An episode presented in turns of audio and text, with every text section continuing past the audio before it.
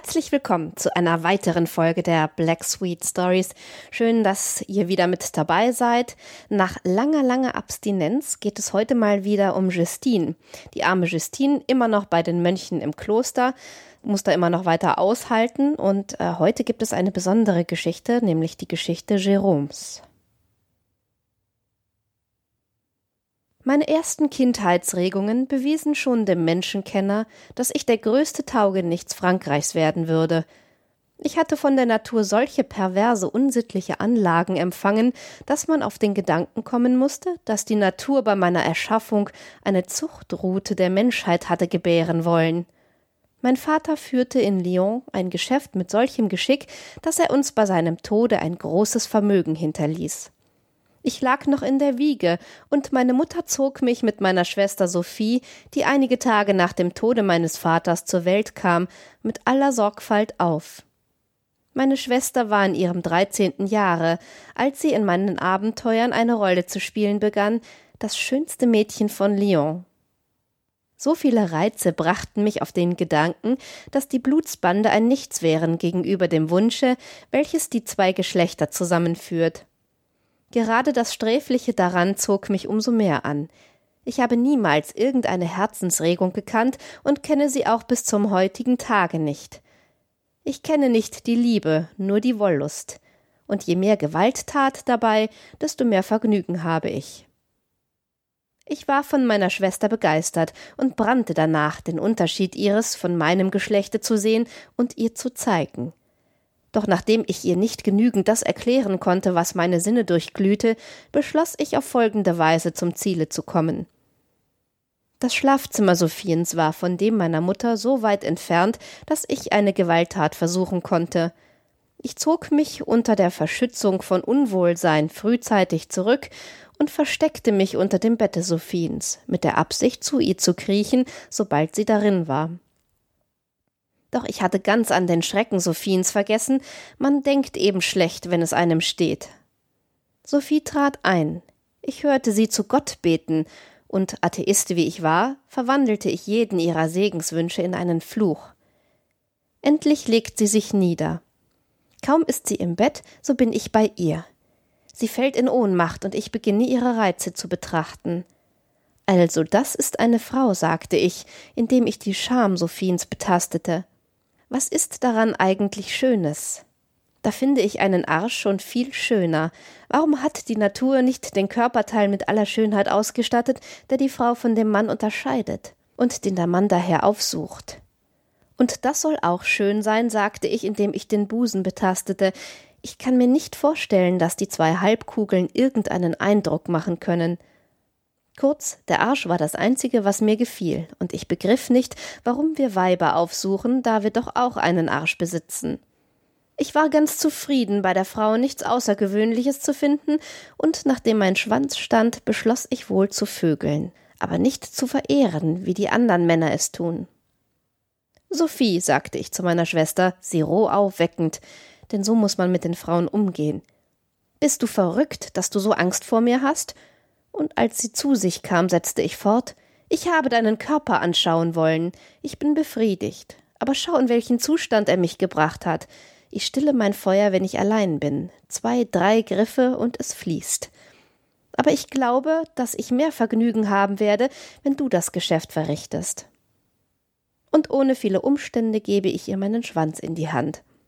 Sophie drückt ihn und küsst mich. O mein Freund, sagt sie, Wozu mich vor dir verstecken? Auch ich brenne schon lange vor Begier, dich näher kennenzulernen. Doch das Schamgefühl hat mich daran gehindert, und die Mutter, die mir immer Tugend und Anständigkeit predigt, und der Katechet, der mir immer von der Liebe Gottes und der Keuschheit der Mädchen spricht. Sophie, sagte ich zu meiner Schwester und drückte sie an mich, Leib an Leib. Ich bin nicht viel älter und nicht viel unterrichteter wie du, aber die Natur hat mich seit langem gelehrt, dass alle Mysterien der Religion nur Blödsinn sind. Es gibt nur einen Gott, dem wir dienen und auf dessen Altar wir opfern sollen, und das ist das Vergnügen. Aber wie soll man das Vergnügen kennenlernen? Indem man sich geilt. Siehst du, wenn man dies ordentlich beutelt, so kommt ein weißer Saft heraus, der uns vor Vergnügen erschauern macht. Kaum ist man fertig, möchte man von frischem anfangen, aber für dich weiß ich nichts, was du tun sollst. Sieh, Jerome, sagte meine Schwester, indem sie eine meiner Hände auf ihren Kitzler führte, auch zu mir hat die Natur gesprochen, und wenn du dies leise streicheln willst, so will ich das beuteln, was du mir in die Hand gabst. Wir werden beide ein Vergnügen haben. Kaum hatte ich den Wunsch meiner Schwester erfüllt, als die Spitzbübin sich streckte und seufzte und meine Finger ganz nass machte. Ich beeilte mich, ihr zu antworten, und indem ich sie küssend an mich drückte und selbst geilte, zahlte ich sie mit gleicher Münze. Ihre Hüften und ihre Scham wurden von meinem Samen überflutet. Hierauf empfanden wir jene tiefe Ermattung, welche den Wollustkrisen folgt und durch ihre Tiefe die Höhe der vorangegangenen Empfindung anzeigt. Doch bei unserem Alter wurde die Lust bald wieder rege. Sei überzeugt, Sophie, sagte ich zu meiner Schwester, dass wir noch unwissend sind und dass man es anders machen muss.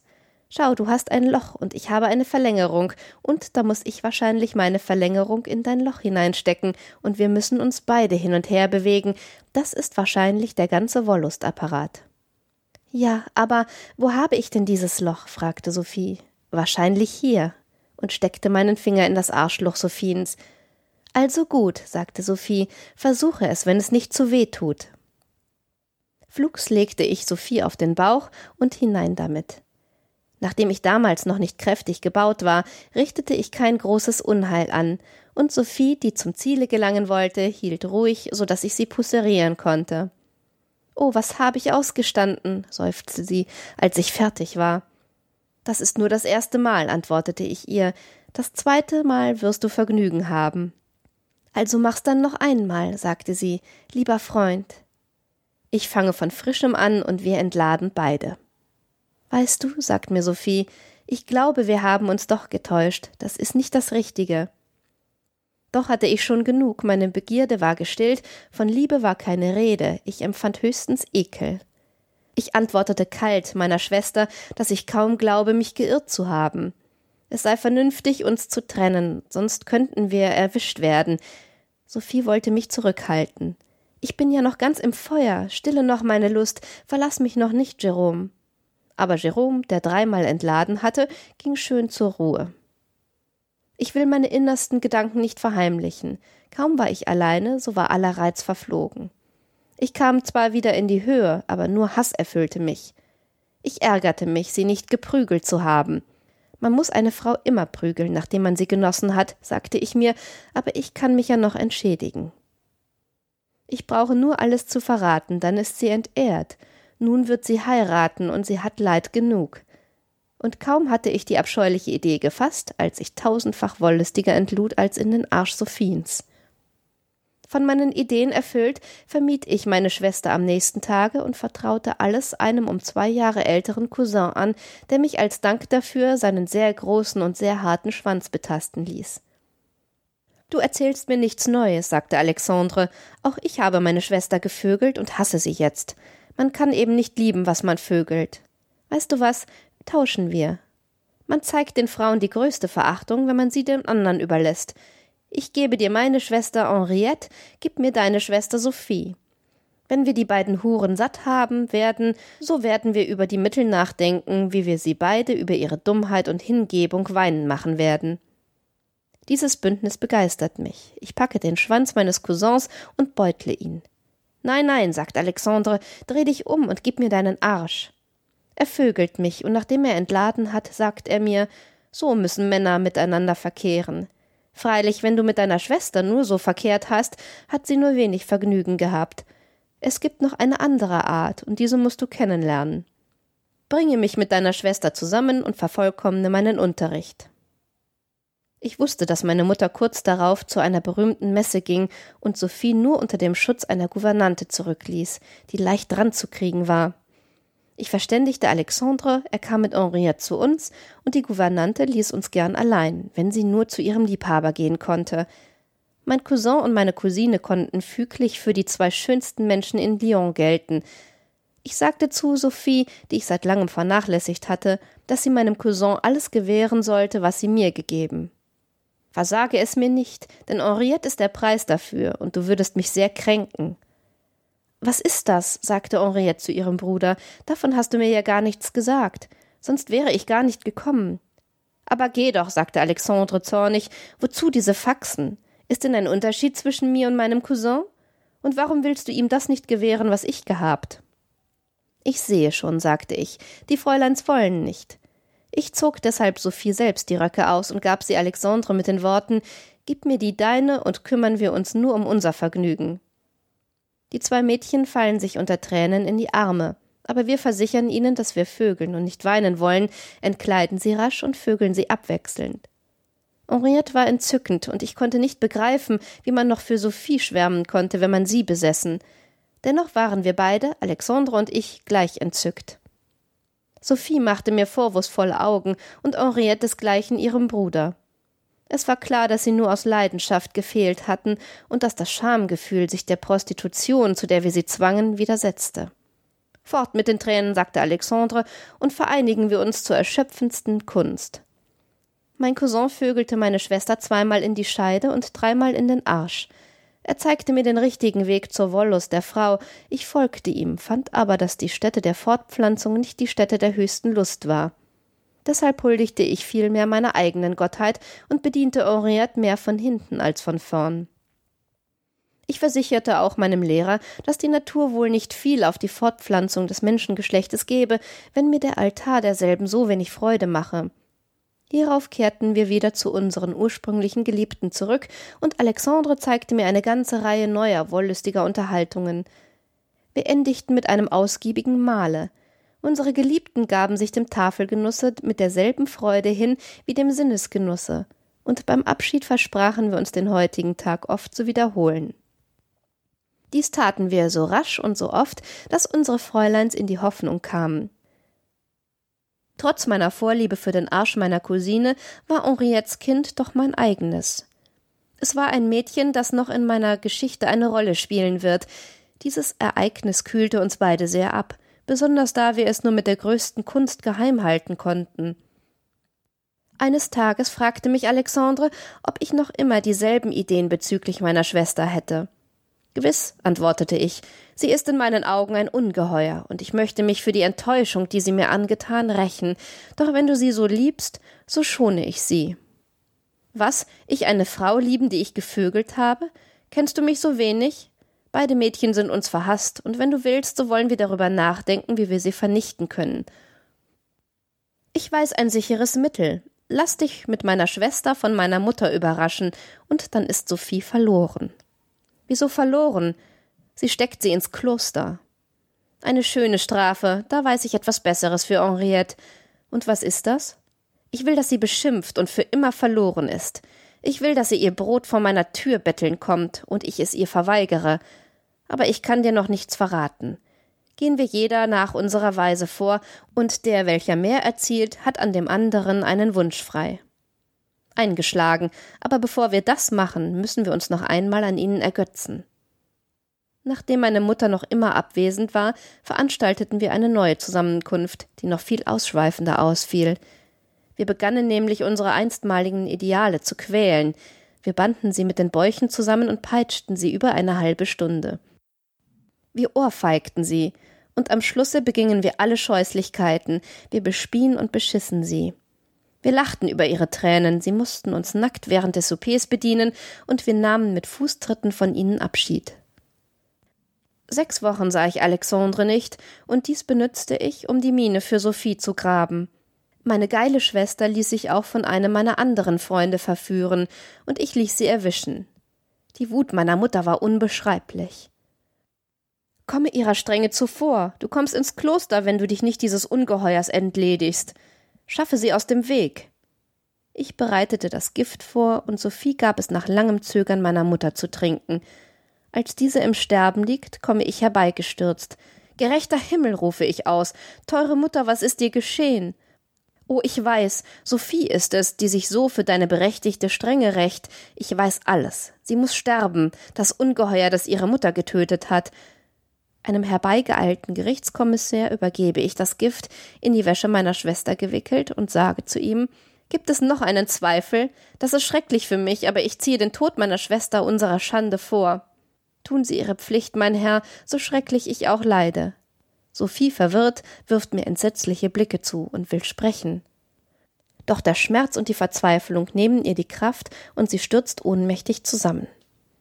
Der Prozess war kurz. Ich brachte meine Beweise vor, Sophie widersprach und gab mich als Urheber an, aber meine Mutter in ihren letzten Zügen klagte Sophie an. Bedurfte es mehr, um die Richter zu überzeugen? Sophie wird verurteilt und ich eile zu Alexandre. Wie weit bist du? fragte ich ihn. Hast du nicht gehört? antwortete er. Von einem Mädchen, welches heute aufgehangen wird, weil sie ihre Mutter vergiften wollte? Gewiss, sagte ich, es ist meine Schwester und das Ganze ist mein Werk. Da irrst du dich, Jerome, es ist meine Schwester. Elender, sagte ich und fiel ihm um den Hals. Ich sehe, wir haben, ohne uns etwas zu sagen, dieselben Mittel gewählt. Nichts kann besser auf der Welt beweisen, dass wir füreinander geschaffen sind. Doch jetzt müssen wir uns beeilen. Unsere Schwestern stehen schon auf dem Schafott, ergötzen wir uns an ihren letzten Minuten. Wir mieten ein Fenster, und kaum sind wir dort, so nahen die Unglücklichen. Währenddem wir uns mit unseren Operngläsern unsere zwei Huren beobachten, geilen wir uns, und im selben Momente, als unsere beiden Geliebten durch unsere List den schimpflichen Tod erleiden, überschwemmen wir uns gegenseitig den Arsch mit unserem Samen. Das ist das richtige Vergnügen, aber was werden wir für Reizmittel im Alter gebrauchen, wenn wir schon jetzt zu solchen greifen? Das wird sich alles finden. Aber mittlerweile sparen wir keinerlei Verworfenheit für unsere Wollust. Lebt deine Mutter? fragte ich meinen Cousin. Nein. Dann bist du weniger glücklich wie ich, denn ich kann ihre letzten Atemzüge ihr noch mit eigener Hand rauben. Diese doppelte Schandtat ließ mich die Nacht in einem Meere einsamer Wollust verbringen. Nachdem unser Geschäft schon sehr schlecht gegangen war, machte ich alles zu Geld und begab mich auf die Reise, indem ich die Tochter, die meine Cousine von mir hatte, in einer Pension zurückließ, entschlossen sie einst meinem Vergnügen zu opfern. Die Erziehung, die ich erhalten, gestattete mir, im Hause eines Parlamentsmitgliedes in Dijon als Hofmeister zu einem Knaben und einem Mädchen einzutreten. Dieser Beruf gefiel mir schon darum, weil ich aus meinen Zöglingen Opfer meiner Lüsternheit zu machen gedachte. Welchen Kitzel für meinen Hang zum Bösen bildete es so, gleichzeitig das Vertrauen der Eltern und die Leichtgläubigkeit der Zöglinge zu missbrauchen. Ich war zwanzig Jahre alt, als ich so dachte. Moldan, so hieß der Parlamentarier, schenkte mir bald sein ganzes Vertrauen und gab mir seinen Sohn Sulpice, einen jungen Mann von fünfzehn Jahren, und dessen Schwester Josephine, dreizehn Jahre alt, beide reizende Geschöpfe, zur Erziehung. Am Anfang war die Gouvernante Josephines bei den Lektionen anwesend, bald aber wurde mir das Ziel meiner heftigsten Leidenschaften allein anvertraut. Der junge Sulpice, dessen Charakter ich mit Sorgfalt studierte, hatte zwei Schwächen. Erstens liebte er seine Schwester übermäßig und zweitens hatte er ein unbändiges Temperament. Das war die Fackel, mit der ich den Brand der Leidenschaft in ihm anzünden wollte. Im zweiten Monat ging ich zum ersten Angriff über. Ein Kuss auf den Mund und ein Griff in die Hose sicherte mir meinen Sieg. Sulpice hatte einen gewaltigen Ständer, und nach einigen Griffen übergießt er meine Finger mit seinem Samen. Ich kehre sofort die Medaille um. Welch ein Arsch, welche Weisheit, welche Festigkeit. Ich verzehre ihn mit meinen Liebkosungen, und um ihm Kraft zum weiteren Angriff zu geben, schlecke ich sein Glied. Es steht ihm wieder, ich lege ihn auf den Bauch, befeuchte mit meiner Zunge das Loch, das ich vögeln will, und in drei Stößen bin ich drin. Einige Zuckungen verraten mir den Sieg, den ich mit heißen Küssen bezahle, und indem ich meinen Samen im Arschloch meines Schülers verliere, begießt der seinige meine Hände. Als ich geendigt, macht mir wunderbarerweise mein Schüler Vorwürfe über meine Schwäche. Geduld, sagte ich zu ihm, warte auf heute Nacht. Wir schlafen in einem Bett, und ich werde dir Proben meiner Manneskraft geben. Endlich kommt die ersehnte Nacht, doch zugleich mit der Befriedigung stellte sich infolge der Beschaffenheit meines Charakters ein anderes, für mein Objekt gefährliches Gefühl ein. Ich vögelte Sulpice zehnmal. Er blieb mir nichts schuldig, und mein Hass gegen ihn steigerte sich. Doch zuerst wollte ich ihn noch verwenden, um Josephine zu erobern. Ich fragte ihn nach seinem Herzenszustand, und er gestand mir, dass er sich wie toll danach sehne, sie zu besitzen aber die Furchtsamkeit halte ihn zurück. Diese Furcht ist ein Unsinn, sagte ich ihm. Es ist weniger schlecht, seine Schwester zu besitzen als ein anderes Weib. Je näher wir einem Wesen stehen, desto eher sollten wir es unserer Leidenschaft unterwerfen. Ich bin überzeugt, dass deine Schwester die gleichen Gefühle für dich hat, darum beeile dich, jede Zögerung ist von übel. Vor allem aber hüte dich vor der Liebe. Die Frau ist infolge ihrer Fehler nicht der Liebe wert, sondern nur zur Lust geschaffen. Darum vögle sie. Ich werde dir dabei behilflich sein. Die Tugend stürzt den Jüngling ins Verderben, nur das Laster dient ihm und verschönert ihn. Sylpis, durch meinen Rat kühn gemacht, geht ans Werk. Doch mit Ausnahme einiger Küsse, welche ihre Liebe beweisen, erreicht er nichts. Ich zürnte mit ihm, doch er sagte mit einem seinesgleichen, würde er viel schneller fertig werden, aber diese verfluchten Röcke hinderten ihn. Du siehst also, sagte ich zu ihm, dass dieses Symbol eines schwachen und falschen Geschlechtes nur umso mehr ihre Verachtungswürdigkeit beweist, darum hinauf mit den Röcken, welche dich hindern. Aber erinnere dich daran, sagte ich zu ihm, aus Angst, er würde die reizenden sodomitischen Rosen Josephines pflücken. Erinnere dich daran, dass zwischen den Schenkeln und nicht zwischen den Arschbacken der Tempel ist, auf welchem der Mann dem Weibe opfern soll. Du wirst zuerst ein Hindernis finden, aber stoße nur zu, zerreiße es, und du wirst siegen. Am nächsten Tage erfuhr ich zu meiner Genugtuung, dass alles vorüber und dass das reizende Mädchen in den Armen ihres schönen Bruders zum Weibe geworden war. Sulpice, weit entfernt von der Sättigung, welche bei mir so schlimme Gefühle zeitigte, wurde nur noch mehr verliebt. Ich bemerkte bald, dass mir, um zu meinem Ziele zu gelangen, nur List und Treulosigkeit übrig blieb, mein Zögling konnte von selbst seiner Wollust eine Richtung geben, die ich zuerst bei seiner Schwester einschlagen wollte. Ihre Zusammenkünfte fanden in einem meinem Zimmer benachbarten Kabinett statt, so dass ich sie durch die Scheidewand beobachten konnte. Ich hütete mich, Sylpies etwas davon zu sagen, und konnte die beiden daher in ihrer ganzen Schönheit, Frische und Ungestüm bewundern. O seliger Michelangelo, dein Pinsel hätte sie als Amor und Psyche verherrlicht.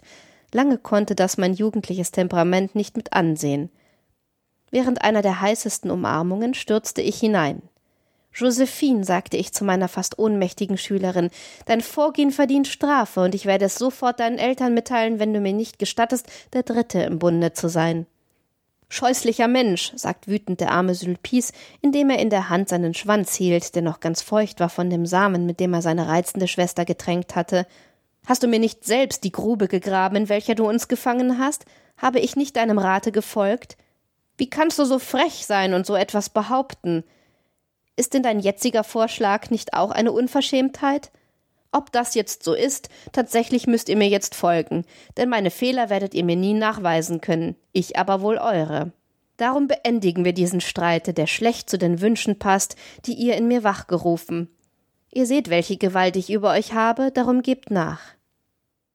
Ohne die Antwort Sylpices abzuwarten, ergreife ich Josephine und nach einigen Minuten des Widerstandes überlässt sie mir ihren reizenden Arsch.